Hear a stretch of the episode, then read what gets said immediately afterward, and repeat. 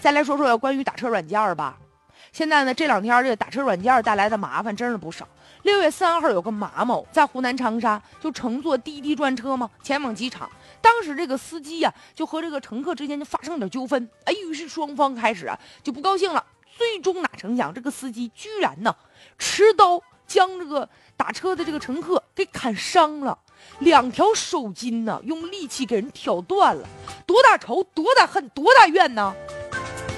而且五月二号，深圳还有个二十四岁的女教师乘坐网约车返回学校，结果被司机，哎劫持之后残忍的杀害了。更可恶的，四月三十号在海口有四个女生乘坐滴滴快车吗？结果这司机摸人女生大腿啊！事情一出，现在确实打车软件也变得让大家所诟病了。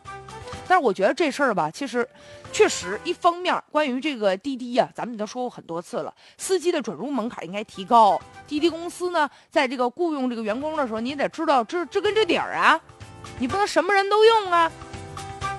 你对于司机的把关，不能指望着我们乘客吧？另外一方面呢，就是也有人说啊，滴滴有毛病是吧？这打车软件有毛病啊，那以后我们是不是就不要这个软件了呢？也不是，也不至于说因噎废食吧。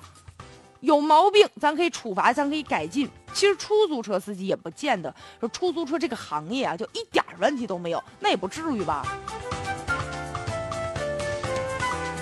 所以说，要我说，这一码归一码啊，咱不能呢这个一竿子打翻一船人，该处罚的绝对要进行处罚。